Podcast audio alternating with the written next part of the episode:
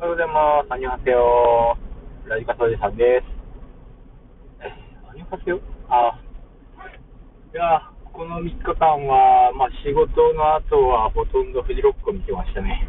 えー、今週は、フジロックを見た感想をどんどん言っていったら、ネタに困らないんじゃないかと思って、バラバラにして言ってきてるんですけど、まあ、僕の中では、そうですね。予告編、予告編ですね。えー、 Awich、コーネリアス、えー Elephant Gym、中村佳穂がすごい印象に残りました。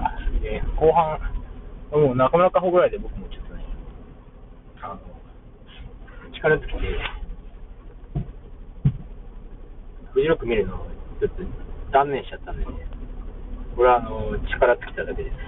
飽きたとかではないです。という感じで、えっ、と、初日のエイウィッチの話を明日したいと思います。